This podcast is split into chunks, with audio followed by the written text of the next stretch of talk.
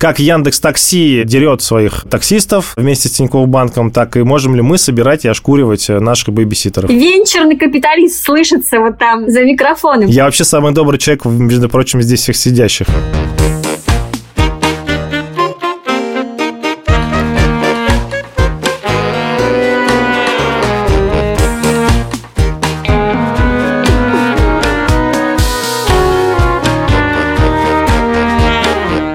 Привет! Это подкаст «Либо выйдет, либо нет». Меня зовут Лика Кремер. А я Катя Крангаус. Привет. И это уже пятый сезон. И мы все еще живы, мы все еще делаем студию подкастов «Либо-либо». Если вы хотите следить за тем, что происходит с нами, подписывайтесь на наш инстаграм «Либо-либо студио». Если вы слышали последний выпуск прошлого сезона, то вы сразу поймете, что такое питч-дейтинг? Потому что мы решили, что весь этот сезон мы сделаем в формате питч-дейтинга, и это будет похоже на экзамен. Настоящие инвесторы будут оценивать питчи настоящих предпринимателей. Но мы не просто сводим стартапы и инвесторов. Мы воспроизводим вообще идею стартап-менторства. Мы решили, что к нам будут приходить стартапы, и мы будем помогать им перед встречей с инвестором. А что такое мы будем помогать? А как мы, мы можем помочь? Ничего не понимаем, но у нас есть человек, который помог нам. Его зовут Саша или Александр Мансилья Круз. Он бизнес-консультант, он супер мозг. И он станет частью нового сезона либо выйдет, либо нет. Привет! Накануне записи мы встречаемся со всеми нашими стартаперами, задаем им всякие каверзные вопросы и даем им невероятно ценные советы о том, как им улучшить свою презентацию и свою историю. Да. Но прежде чем мы начнем, у нас есть еще новости. В этом сезоне наш партнер – это сервис Яндекс Бизнес. Яндекс Бизнес – это такая автоматическая реклама в интернете. Сервис сам создает и запускает рекламу вашего бизнеса на площадках Яндекса и Гугла. И ваши клиенты сами к вам придут. Я провела конференцию Яндекс Бизнеса и поняла, чем они занимаются. И это реально круто. Они помогают тебе настраивать просто огромный пульт управления полетами под твои малюсенькие нужды твоего маленького бизнеса. А в середине выпуска вы услышите кейс, как инструменты Яндекс Бизнеса помогли бьюти-салону в Некрасовке. Оценивать питчи сегодня будут два инвестора. Первый – Кирилл Белов – его вы точно запомнили из предыдущего выпуска. Он был, а, скажем так, самым строгим.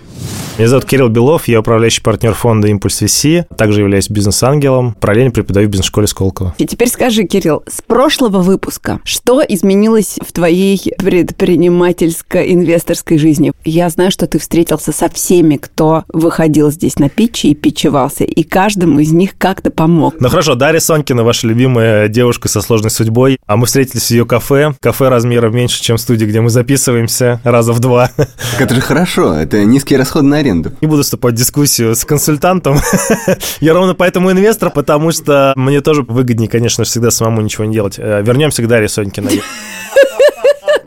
Я начал сейчас делать знакомство Даши, ну, то есть представлять ее различным людям. И мне кажется, Даше в первую очередь нужно поменять ментальность, что там 2 миллиона выручки – это круто, а переходить уже на стадию, как бы мне хотя бы за год сделать, не знаю, там 300-400 миллионов рублей, чтобы потом уже думать о первом миллиарде. Наверное, вот так. А если говорить про Соломона Шлосмана, мы с ним пообщались. Точно не могу раскрывать о чем. То, что он мне задавал вопросы, какие, какие ему ответы давал, находится под NDA до сих пор. Это связано с э, нашими экзитами, меня как ангела и как фонда. В смысле, ты ему что-то рассказывал из своего собственного опыта, чем он может воспользоваться? Ага. Третье – это ребята из Flyfil Books. Мы переписывались в мессенджерах. На мой взгляд, компания сама себя не развивает достаточно, то есть ее менеджмент недостаточно посвящает времени компании. А у ребят вроде как есть продукт, вроде как есть рынок, но все это вот такое, в общем, вяленькое, да, mm-hmm. поэтому они, конечно, задали много вопросов, но я по-прежнему, у меня один только совет к ним, это вот либо бросить это, либо впрячься по полную, иначе это так и будет смузи-бизнес. Второй инвестор – Руслан Саркисян. Это бизнес-партнер Алексея Мена, который оценивал питчи стартаперов в прошлый раз.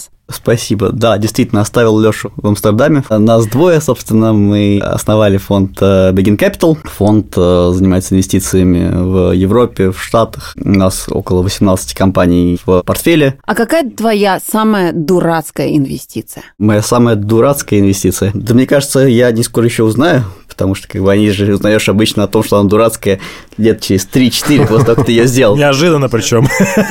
Была довольно интересная сделка, которую мы закрывали во время карантина. Путешествовать было нельзя. Была потрясающая команда, интересный продукт. Две замечательные девушки-основательницы. Мы закрыли сделку. Через месяц выяснилось, что одна из основательниц у нее свадьба, а у второй первый ребенок. И явно сделал очень много дел помимо компании. Они очень-очень будут заняты в ближайшие пару месяцев. Что Знаете было что, интересно. я не знаю, я надеюсь, что там все хорошо закончится, но я хочу сказать, что я, когда рожала первого, второго, третьего ребенка, а также выходила замуж, я работала даже больше, чем... Руслан, очень хорошо ты накидываешь, молодец. Тут, Да. э, тут женский коллектив, Я они вот- сейчас начнут есть, это очень хорошее начало. Правда в том, что на самом деле все хорошо у компании, это просто был скорее больше забавный кейс инвестиций удаленных на Zoom, когда ты как бы просто оказывается, что так замечательно, что ты ничего не знал, а, все А у интересно. меня вопрос важный. Я даже с Кирилла начну. Давай. Как тебе кажется, Кирилл, если женщина, фаундер, приходит и питчит тебе свой стартап или твоему фонду, кому угодно, Да. должна ли она предупреждать тебя, что она ждет ребенка? Нет. Я согласен. Э, Скорее заключается вопрос в другом. Если посмотреть на гендерное все-таки различие э, среди фаундеров, то насколько амбициозными и насколько стрессоустойчивыми, и насколько изобретательными или способными идти до конца могут быть женщины-основательницы. Вот скорее об этом вопросе можно было бы подискутировать э, в какой-то будущем. В остальном могу сказать, что женщина это скорее преимущество. Извини, не могу не спросить, насколько? А вот это отдельный разговор. Первые печущиеся – это Даша и Кристина. Они придумали сервис аренды оборудованных мест для самозанятых. Он называется BH Club. Ты можешь арендовать кабинет под э, маникюр или гинекологический осмотр или психотерапевтическую сессию на гинекологическом кресле. Прежде чем Даша и Кристина пришли к нам в студию, мы созвонились, чтобы обсудить их питч-дек вместе с Сашей Мансюли Крузом. Самый большой кайф от предпринимательства, что ты сам хозяин своего времени. Это Первое. Второе, у тебя освобождается много времени на твои хобби и увлечения. И это Кристина. Раньше у нее было рекламное агентство, а теперь она руководит детским парком профессий. Я бы не сказала, что это прямо свобода времени, потому что времени-то нет, да. Ну, оно свободное, конечно, но его нет. А это Даша, она управляет своим портфелем инвестиций и консультирует других. Идея стартапа появилась в тот момент, когда Дашины знакомые разорились и закрыли свой салон красоты. Никто из стилистов не пошел в другой салон работать. Они все разошлись э, со своей клиентской базой арендовать кресла или кабинеты. И это было еще в 2019 году. Ну и, конечно, от них я слышала, да, что есть сложности найти место. Вариантов такой аренды их много. Проблема в том, что это надо обзванивать, э, то, что нет общей картинки. То есть какого-то такого удобного инструмента, где хотя бы можно было все посмотреть, У Кристины и Даши уже есть MVP, работающее приложение, где могут встретиться арендодатели и мастера. Самозанятый может арендовать свободные несколько часов, дней или даже месяцев в нужном ему месте. Они даже стали резидентами Иннополиса. Это такая особая экономическая зона для IT-предпринимателей в Татарстане. В общем, это не первый их питч. Можете рассказать немножко про вот опыт вашего питча в Иннополисе? Каково это было? Насколько вы волновались? Что это? Какие выводы сделали? Чему этот питч вас научил?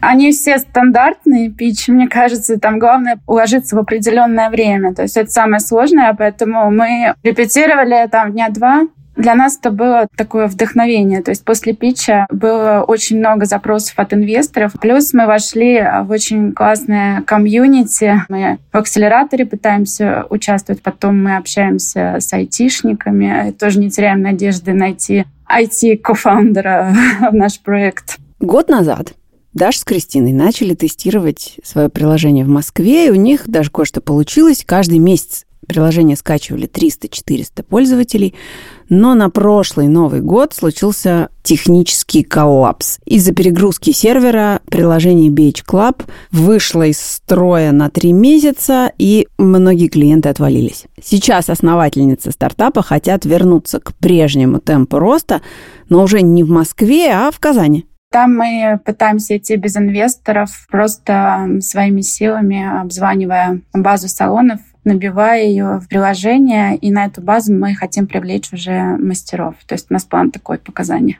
А в Москве бесполезно почему? Инвестиции нужны. С нашим маркетинговым бюджетом, да, то есть тем, что мы можем позволить себе без инвестора. Но мы сейчас уперлись вот в некоторую проблему в Москве из-за того, что у нас э, приходят салоны, приходят э, мастера, и салоны не дожидаются мастеров, они удаляют приложение, и когда приходит мастер и пишет салону, то салон уже не видит это сообщение, он удалился. А, видимо, нужно какую-то маркетинговую компанию с гораздо большим охватом, которую мы себе не можем позволить пока. А вот что думает наш бизнес-консультант Саша Мансиля Круз. Ну, давайте сразу к главному, к баблу. Что решили с монетизацией? Первый вариант платят салоны, второй вариант платят... Тоже салоны, только в первом варианте это будет фиксированная подписка ежемесячная, а во втором варианте это будет комиссия со сделки. У меня, знаете, какой тут вопрос? Дело в том, что ваш пич как будто бы недостаточно амбициозный. Но мы сейчас понимаем, чем мы будем заниматься полгода. Нам на полгода надо столько. Да это понятно, но инвестору-то хочется услышать не про то, чем вы будете заниматься полгода, а про то светлое будущее, когда он вернет свои деньги в десятикратном размере. Но мне кажется, что как раз в презентации все достаточно с этим неплохо. Там есть слайд про масштабируемость с новыми городами. Правда, непонятно, куда вы собираетесь следующим идти. Вот тут конкретика бы не помешала на пятой странице вашей. Меньше акцента на трудностях. Хорошо, что вы их понимаете, да? Но больше акцент на том, что вы понимаете уже, как эти вопросы решать. Что у вас есть план. И что этот план ведет в светлое будущее, где вы и ваши инвесторы озолотитесь. Посыл понятен.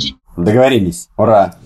Честно говоря, после того, как мы поговорили с ними, и Саша даже произнес какие-то свои комментарии, я все равно за них очень боялась, потому что у меня было полное ощущение, что Кирилл Белов их просто разнесет и размажет. Потому что даже мне было к чему придраться в их питче. Возвращаемся в студию к инвесторам. Начинается питч. BH Club стоит на двух основных современных горячих тренда. Это шеринг экономика и самозанятость. Есть одна проблема у самозанятых, которую мы решаем с помощью нашего приложения. Это найти оборудованное рабочее место. И это действительно проблема, потому что в настоящий момент нет ни одного специализированного сервиса, который был бы удобен для поиска, был бы с хорошей базой. С фильтрами, с рейтингами, то есть как такой Airbnb для краткосрочной аренды оборудованных рабочих мест. А в настоящий момент рынок аренды оценивается нами 18 миллиардов. Но поскольку рынок самозанятых растет, эта цифра стремится к 60 миллиардам. В США я работает ShareShare, полный аналог BH Club. Они работают с 2016 года и привлекли почти 4 миллиона в инвестициях. Они были в этих акселераторах 500, стартап Y. Главное, что мы поняли для себя, что сервис действительно нужен. Одна вот из наших активностей была, мы собрали базу мастеров по Инстаграму, по Яндекс услугам, и на них сделали рассылку WhatsApp. Абсолютно холодная рассылка, просто с информацией о нашем сервисе. И мы увидели, что у нас где-то процентов 40 установили. Чтобы Наверное, прибежать да. за ближайшие полгода к выручке, нам нужно 7 миллионов рублей. Тренироваться будем на Казани. За полгода какую-то тактику определим, продвижение, и пойдем уже будем Нет, готовы тактику уже определили и даже посчитали. Ну, мы проверим, сработает мы она, хотим да. именно проверить. Это облегчение. Нет, мы более того, мы даже уверены в успехе. А вы все закончили под деку, да? Э, ну, мы можем еще про монетизацию вам, конечно. Вот это прямо, это очень было бы интересно. Монетизация. Мы рассматриваем комиссию со сделки или платную подписку для салонов. Рассчитываем, что вот если мы займем 1% доли рынка, вот это нам даст 14 миллионов выручки. Понятно, что мы стремимся к большему. Это в месяц, это в год? В год. 14 миллионов рублей? Это вот как мы только начнем монетизироваться. Все, ладно, все понятно. Давайте к вопросам. Терпение кончилось, извините выполните. Хорошо. Давайте. Первое, зачем вы это делаете все? Какой ваша мотивация? Вам нужны деньги? Мне интересно. Вам просто интересно? Нет, ну деньги, конечно, нужны, но в первую очередь, конечно, интересно. А что интересно? Был тоже период, когда я работала в промышленной компании, изнутри, там, из офиса акционера. Мне интересно было действительно построить это, попробовать. Девчонки, знаете, что мне не клеится? Вы, в принципе, занимаетесь одна таким паблик-маркетом, да, там акциями, друг- другая хардкорным бизнесом, где куча конкурентов. Еще на вас влияет кризис ковид. А вы принесли нам презентацию, в которой ваш желаемая выручка через несколько лет 14 миллионов рублей в год. Давайте зададимся вопросом. Вы зарплатами, наверное, примерно столько же зарабатываете, вот, то есть это некий новый вариант самозанятости. Ну, вы реально слабо презентуетесь. Что ищет инвестор? Инвестор ищет очень сильных основателей, и он ищет интересный большой рынок, на котором они делают что-то интересное. Продукт можно допилить по ходу. Во-первых, на этом рынке умерли все, кто только мог. Приходите вы такие красивые, рассказываете мне про очередные бьюти-коворкинги, которые тоже открываются по 10 штук в год, основываются и умирают, и говорите, что вот мы-то такой вот некий Airbnb, здесь-то и выживем. С одной стороны, да, самозанятых все больше, вроде как должен быть интерес. Пока не очень понятно, кто готов за это платить. Салоны.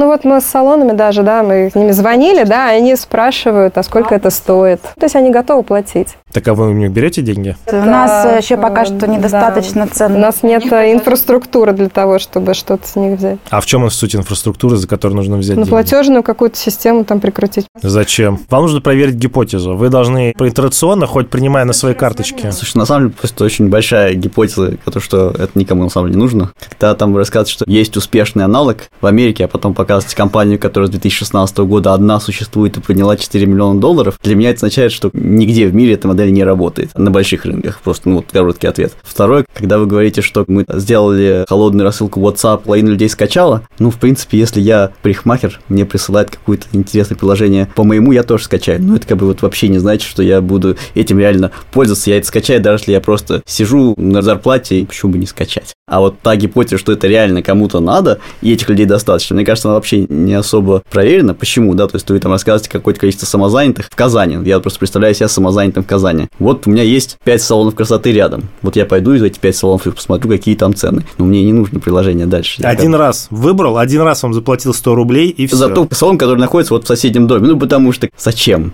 То, что касается гипотезы, именно за этим мы идем в Казань, чтобы там проверить. Казань брал? Казань знает правду, да. Просто какие-то гипотезы хочется как бы проверять, ну, не так, чтобы мы потратим сколько-то денег. То есть гипотеза в среднем проверяется на самом деле полторы-две недели, чтобы вы понимали, в там, условно говоря, в вашем случае, но чуть дольше, из-за того, что у вас оффлайн рынок. Но гордиться тем, что вы сделали одну холодную рассылку, ну, ребята из Airbnb, которых вы упомянули, они, по-моему, два года бомбили всех имейлами и мучили всех, короче говоря, спамили по-черному. Но это не единственное, что мы делаем. Я говорю о том, что очень много вопросов к тому, вообще, насколько это вообще рабочее. Я бы на вашем месте, честно, вышел бы сейчас э, на людей, которые делали Шелли и их инвесторов. Мы этим занялись, да. Шелли – это такое приложение, которое было задумано для того, чтобы делать маникюр дома. Основатели закрыли стартап в 2019 году. И поговорил бы еще со всеми, кто вообще в сфере рынка услуг подобных, неважно, премиальных или каких-то других, делал любые решения. Мне кажется, ваше решение на данный момент закрывает такую узкую боль, и, скорее всего, каких-нибудь там реальных вот условных полубьюти коворкингов, что выдать из этого чуть больше, чем 20 миллионов рублей в год, ну, вообще невозможно. При этом нужны ли вам 20 миллионов рублей, судя по вашим лицам, нет. Вам нужно признание славы и что-то классное, и то, что вас все любят. А это точно не та штука, которую вам стоит делать. В принципе, мне кажется, идея очень классная и нужная, потому что действительно люди стремятся к независимости, даже если они делают маникюр или массаж или чего-то, люди бы хотели быть независимыми от каких-то, не знаю, салонов или институций, которые часть дохода себе забирают. Вот я стану психотерапевтом, я хочу снять классный кабинет, а не, значит, в каком-то пыльном институте сидеть. Но как-то действительно не зажигает. Но я поняла, кому из наших общих знакомых и ведущих подкаста такое приложение может пригодиться, потому что тебе нет. Если ты станешь психотерапевтом и снимешь кабинет, ты его снимешь раз и навсегда, и твой lifetime value внутри этого приложения будет очень маленький. Ты снимешь и останешься. А вот такому человеку, как Самат Галимов, который приезжает в Москву раз в сколько-то недель. Он или- ведущий подкаста «Запуск завтра» и тоже начинает работать психотерапевтом, и тебе не кажется странным, что... До чего мы доводим людей? До чего подкасты доводят людей. Мы просто собираем очень Потому что мы учим да. слышать и слушать, а и, так сказать... Психотерапевты тем же занимаются. А теперь наша совместная рубрика с Яндекс Бизнесом. Что такое Яндекс Бизнес? Я тебе объясню, потому что я все знаю про Яндекс Бизнес. Это такой рекламный, прежде всего, инструмент, который автоматизирует продвижение. Он сам за тебя умеет создавать и запускать рекламу на разных площадках и приводит тебе таким образом клиентов прямо в лапки. В этой рубрике мы будем рассказывать о таких кейсах. Кать, mm. как ты думаешь, как чаще всего салоны красоты рекламируют свои услуги? Через листовки? Ты сколько раз в своей жизни брала эти листовки и выкидывала? Я всегда беру и всегда выкидываю. Так вот, владелица салона красоты Кайли обменяла неработающие листовки и всю эту тонну макулатуры на работающую рекламу в интернете. Вот какая история. Меня зовут Клавдия, я представляю студию красоты Кайли. Мы находимся в Некрасовке, Москва. Яндекс Бизнесом мы пользуемся уже где-то полтора года, около двух лет даже, наверное. Толчком стала акция в Яндексе. Пришло уведомление, что обменяете листовки на, там, по-моему, на три месяца размещения рекламы. Я вот решила попробовать, э, ну, как бы сдала листовки, которые у меня остались, и мне дали, по-моему, где-то три месяца бесплатного размещения, и однозначно, как бы, приход клиентов стал больше. Ну, мы стараемся, как бы, спрашивать практически у всех новых клиентов, откуда про нас узнали, чтобы понимать вообще, как бы, где что, как работает. Большая часть, как бы, идет, конечно, от Яндекса. И летом, ну, июнь-июль э, у меня был хороший месяц по посещаемости салона. В день 4 клиента вот так в среднем новых записывалось. В Яндексе как бы я уверена, что он хоть какой-то приход новых клиентов, как бы он приведет мне. Если вам интересно, как Яндекс Бизнес может помочь вашему бизнесу, заходите на их сайт. Ссылка будет в описании этого выпуска. Если вы слушаете этот подкаст уже не первый сезон, вы, наверное, запомнили, что либо-либо это не первый и не единственный Катин стартап. Я все объясню. У меня есть сервис по поиску бейбиситеров Kids Out. И чтобы завести свой первый стартап, я продала машину и спустила эти деньги на ненужную и непригодившуюся разработку. В смысле? То есть ты не питчила свой стартап, чтобы поднять первые деньги? Я не совсем понимала, что это значит, а главное, что я тогда не знала, что запускать надо MVP, и совершила первую ошибку стартапера, начала э, делать какую-то сложную штуку. Как вы могли догадаться, следующий питч – это сервис по поиску бэбиситеров KidsOut. KidsOut уже 7 лет – и поэтому они ищут деньги не на идею, а на развитие существующей компании. Я вообще не имею отношения к появлению этого питча. Здесь меня не было во время него. И Ира Андреева, наша прекрасная SEO, без всякой консультации с вашим Антили Круз в последний момент с колес питчила. Ира Андреева, кофаундерка и гендиректорка KidsOut, позвонила нам из Бостона и питчевалась в Зуме.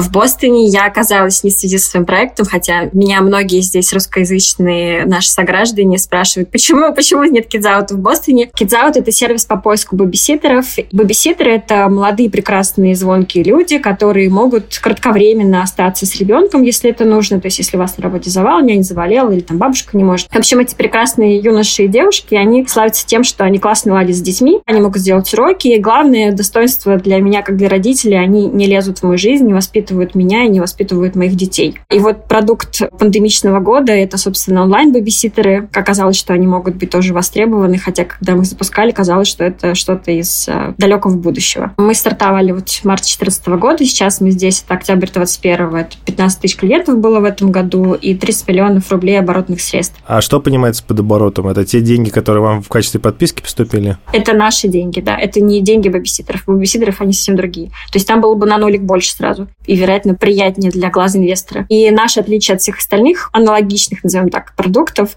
в том, что мы от и до предоставляем продукт, то есть мы этих бибиситеров хантим, мы их находим, проверяем, обучаем. Мы берем подписку за доступ к базе и сопровождение заказа, и всю как бы инфраструктуру, которая обвязывает этот заказ. И человек может один раз в месяц нам заплатить, он платит вот эти 600 рублей за месяц и пригласить сколько угодно бибиситеров. А сумма, которую он заплатит бибиситеру, это исключительно договоренность между заказчиком и бибиситером-исполнителем. Собственно, одна из наших больших задач — это внедрение онлайн-платежей для того, чтобы мы имели не просто комиссию и подписку, а долю с этих заказов, которые проходят от родителя к бибиситеру. В среднем клиент делает три оплаты за год, при этом ретеншн из года в год составляет 60%, поскольку мы очень стараемся, чтобы качество продукта было на высоте, и 99,9 — это положительные отзывы на нас воспользуюсь своей привилегией и скажу, что KidsOut – это супер сервис, равных которому нету ни в Москве, ни в России. Нам доверяют кучу родителей, ко мне подходят до сих пор люди и говорят, благодаря вам мы родили еще одного ребенка. Я не знаю, можно ли использовать это как супер бизнес, так сказать, характеристику, но это очень крутой бренд мы создали, которому можно доверять.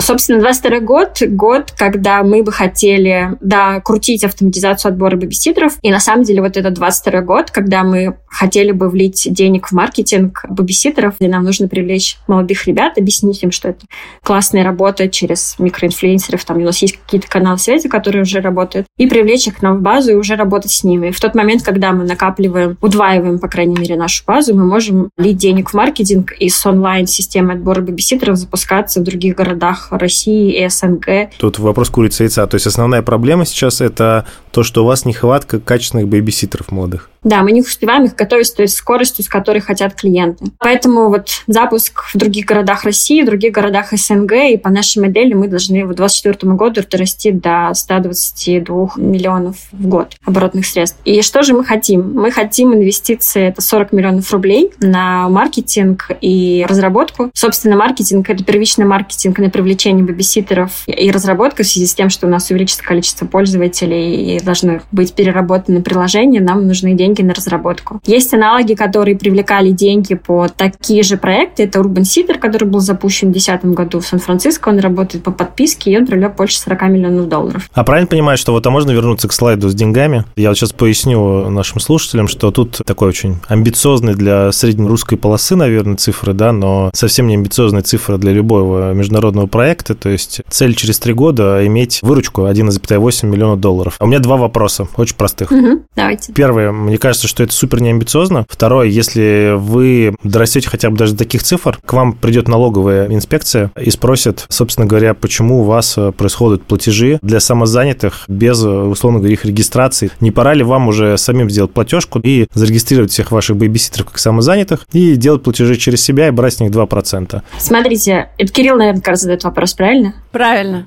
Как вы догадались?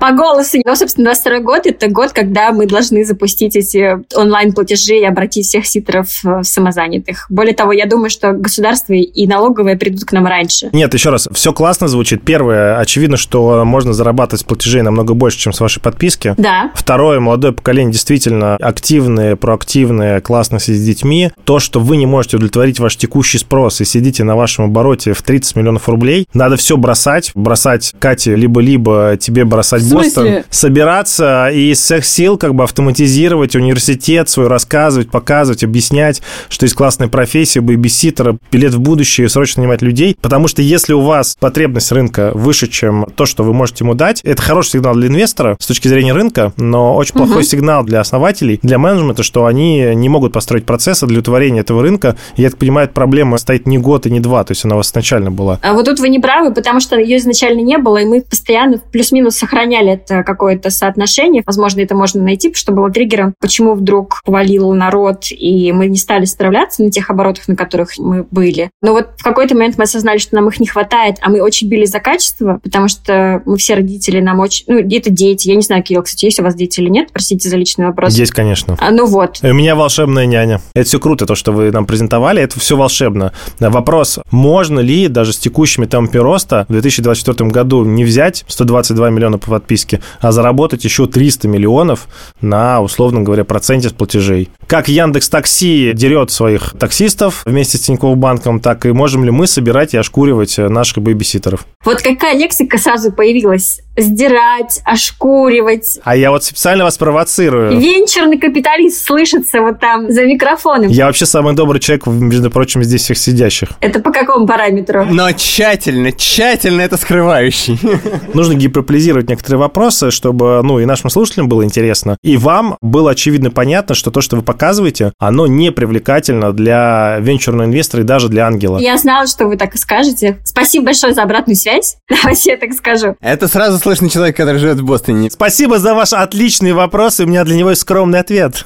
Дело в том, что когда мы эту штуку выстраивали, мы были как раз не в парадигме капитализма, мы были в парадигме такого U-процесса, я даже не знаю, знакомы вы с таким термином или нет. Знаком. Давайте без U-процесса, давайте еще раз. Вы пришли на пич-сессию. Окей, вот нам нужно столько денег, мы их можем потратить таким образом. Давайте вообще, прежде чем мы будем обсуждать, насколько единственная проблема в том, что вы недостаточно агрессивны и просто отдалились от э, капитализма и уже вышли в нирвану. Прежде чем мы туда дойдем, как бы давайте вспомним, мы только что говорили про проблему с предыдущим нашим питчем, что ага. люди один раз платят комиссию, а потом они взаимодействуют э, между собой без вас э, в течение долгих счастливых лет. Очевидно, что у вас тот же самый риск, просто один в один. Вы как-то решаете эту проблему? Ну, риск тот же, но он не реализуется в той мере, видимо, в которой реализуется в других проектах, потому что ретеншн 60%, и мы как бы предоставляем гарантии. Не, ну подождите, гарантии. Вы привели уже человека. Вот к моему сыну 8 лет и к моей дочери 5 лет уже пришел от вас человек, он классный, мне все понравилось, э, зачем мне вам платить второй раз? Ира, я сейчас вместо Кати вам помогу, Александр. Во-первых, мы не маникюр продаем, мы продаем святое, уход за вашими детьми. И вряд ли вы пойдете к любому человеку и без наших гарантий будете с ним дальше сопровождать. Ну, Кирилл, вы прослушали просто мой вопрос, я это меня не удивляет. А есть второй ответ очень важный. А молодое поколение иногда готово работать, иногда не готово. Вот пришел к вам человек, а потом он говорит, я не готов, я перестал. У меня есть любимая история, как мы хотели пойти на концерт СБПЧ, искали бейбиситера, но три бейбиситера, которые к нам приходили до этого, все шли на концерт СБПЧ и отказывались к нам приходить. Тут я впервые вынуждена согласиться с Кириллом.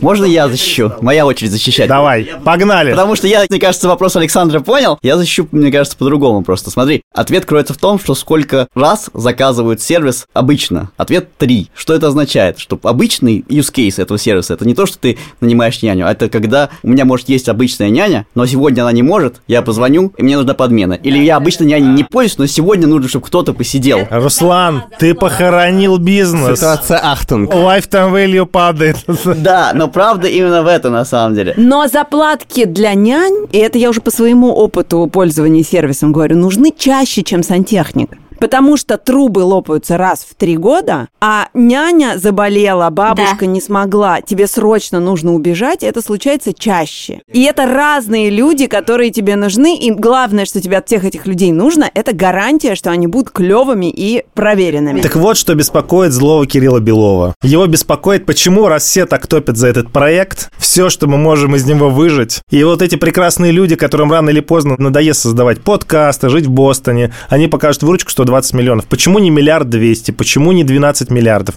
Если рынок настолько хорош, и в нем можно занять значительную долю, значит, нужно вводить дополнительные сервисы и учиться на них зарабатывать. На самом деле, у меня два тоже комментария. Первое, о чем мы, может, немножко не поговорили, про то, что какими усилиями достигаются вот эти 99,9% хороших отзывов. Это подход к бизнесу. Это такой у девчонок, ну, извините, что я называю вас девчонками так фамильярно. Но правда в том, как раз, мне кажется, что сервис потрясающий. Это один из тех сервисов, которым я очень хочу, чтобы он существовал, я очень хочу им пользоваться, но как инвестор нет. То, что вы произнесли девчонки, вам просто повезло, что здесь нет Кати. Просто вам повезло. Это, кстати, не первый раз же за этот выпуск. Да, прошу прощения, что я так. Но правда, это как инвестиционный кейс, он ну, не интересен инвесторам, да, венчурным инвесторам. И в целом, я думаю, что на самом деле никаким финансовым инвесторам, которые хотят получить из него именно финансовый результат. Забавно, что мы про финансовый результат еще вообще ничего не знаем. Ира, у вас прибыль-то есть, нет? Конечно, мы полностью на свои живем. Подождите, ну, то есть у вас операционная окупаемость? Да. Что значит живете на свои? А прибыль-то есть? Вы зарабатываете что-то? Да, и прибыль есть, которую мы реинвестируем. Ну, скажите нам какие-нибудь цифры, я не знаю, маржа там, что-нибудь, и беда. Любые какие-нибудь, какие хотите. Маржинальность, поскольку это платформа, там достаточно высокая, это 87% маржинальность, а, если не учитывать операционные расходы, потому что мы не наливаем сейчас никакого маркетингового трафика в этот проект. Именно потому, что мы даже с текущим трафиком до конца не справляемся на том уровне качества, который мы хотим. Ира, а как долго вас будет драйвить такой бизнес такого размера?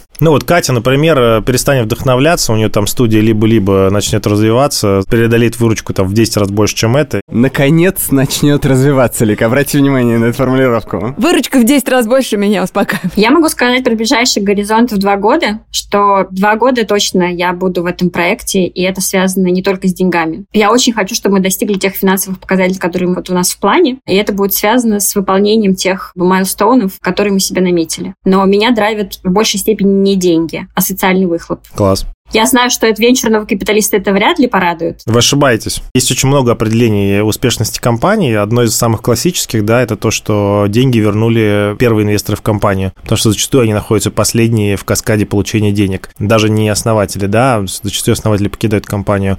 Но есть куча других определений. Одно из самых э, интересных, и к которому многие склоняются, что оно правильное, это то, что компания принесла какой-то очень большой социальный или другое влияние на общество и улучшила ситуацию в обществе, да, там и подарила большее количество образованных, не знаю, еще каких-то людей. Ваш проект полностью соответствует э, тому, что описывают многие в качестве там положительной роли, да, там или выхлопа стартапа на его рынок. Спасибо, Ир. Спасибо большое. Спасибо, что из Бостона дозвонились. Спасибо. Пока. Счастливо. Это все питчи на сегодня. И теперь финальное слово инвесторов. Beach Club. Мне кажется, что это некое хобби для девушек. Вот, э, к сожалению, мне кажется, в таком формате выходить на такой рынок, где практически все компании, которые в нем работали, умерли, довольно сложно. Сам по себе рынок очень тяжелый, очень сложный. Э, монетизировать его тяжело, денег там не так уж и много. Он очень такой рынок, на котором все дисконтируют непрерывные услуги, не все дешевле становится, и бьюти, ну, любые. У нас страна беднеющая, даже там в крупных городах, поэтому я не могу сказать, что тот подход, с которым он делает, ну, там, сулит успех, по крайней мере, на мой взгляд. Опять же, проверка гипотез должна быть более быстрой, они уперлись в одну модель, а мне кажется, моделей может быть еще очень много. И если говорить про Kids Out, он выглядит классным, приятным. Его размер, наверное, вызывает много вопросов, даже если проинвестировать в него 40 миллионов, как их потом получить хотя бы обратно те же самые 40 миллионов. Ну, то есть нет ответа инвесторам на вопрос, как вырасти капитализация и как а потом это можно было бы во что-то превратить. Возможно, какую-то автоматизированную систему подбора и тренировки бэбиситеров классных можно масштабировать было бы на заграницу, и тогда из этого проекта что-то получилось бы венчурное. Но, боюсь, на 40 миллионов рублей за границу гипотезу очень сложно будет проверить. Я как раз хотела спросить у Иры, почему бы ей не попробовать... Э, а девушкам нравится, да, бизнес-лайфстайл в России, им нравится то, что здесь требовательные клиенты. Слушай, опять девушки, а мальчикам не нравится? Что? Нет, девушкам-фаундерам нравится основателям. Этим конкретным Фаундер. Да, им нравится фаундерам, ну, им девушками их называю. Хотите, гендерно не буду называть. Фаундерками буду называть. Фаундерки. Фаундеркам. Этим фаундеркам нравится именно тот лайфстайл, которым они делают этот бизнес. Как инвестору, да, наверное, это очень приятно, и это очень круто, что они делают, но хочется иметь все-таки людей, которые в любой момент готовы, в принципе, быть готовыми продать бизнес, масштабировать его, пойти за границу с ним, еще что-то сделать. То есть быть более гибкими. Тут такой бизнес более пока основательный. Возможно, в 2022 году что-то изменится, они начнут прикручивать платежи, они попробуют сделать э, какую-то систему, благо технологий уже очень много, даже онлайн-интервью, да, например, проводить автоматизированных. Возможно, они создадут какой-то продукт, который будет ценен именно в их сфере, а и он сам по себе даст какой-то дальнейший импульс. Проекты нацелены на российский рынок, нацелены, на самом деле, на довольно маленький рынок в рамках российского рынка, то есть это там не какая-то там еда и так далее, которых есть масштаб, а у них довольно узкий и у всех ниже. И масштабировать этот бизнес за границу очень сложно. Каждый из них. Это бизнес, который про бренд, про выстраивание своих позиций на рынке и так далее. То есть в то, что там кидзауту легко пойти за границу, я верю на самом деле с трудом, это требует огромных инвестиций, огромных усилий, потому что там начинает это все получаться там спустя вот 5 лет, когда у тебя бренд, тебя все знают. Что отличает, конечно, кидзаут от остальных, то, что они просто очень крутые, они очень сложный продукт, просто сумели как бы там кровью и потом довести до такого состояния, который получился просто очень классным, которым как бы, мы сами все хотим пользоваться. И в этом смысле они просто вызывают восхищение, как основатели. Это был подкаст «Либо выйдет, либо нет». Если у вас тоже есть пич, присылайте нам его на почту pitch через tch собака либо либо.ру. Через LIBO. Два раза. Two times. Этот выпуск мы сделали вместе... Собачка как А в кружочке. Этот выпуск мы сделали вместе с продюсером Кириллом Сычевым, редактором Полиной Агарковой и звукорежиссерами Ильдаром Фатаховым и Максимом Асташовым. Пока. Пока.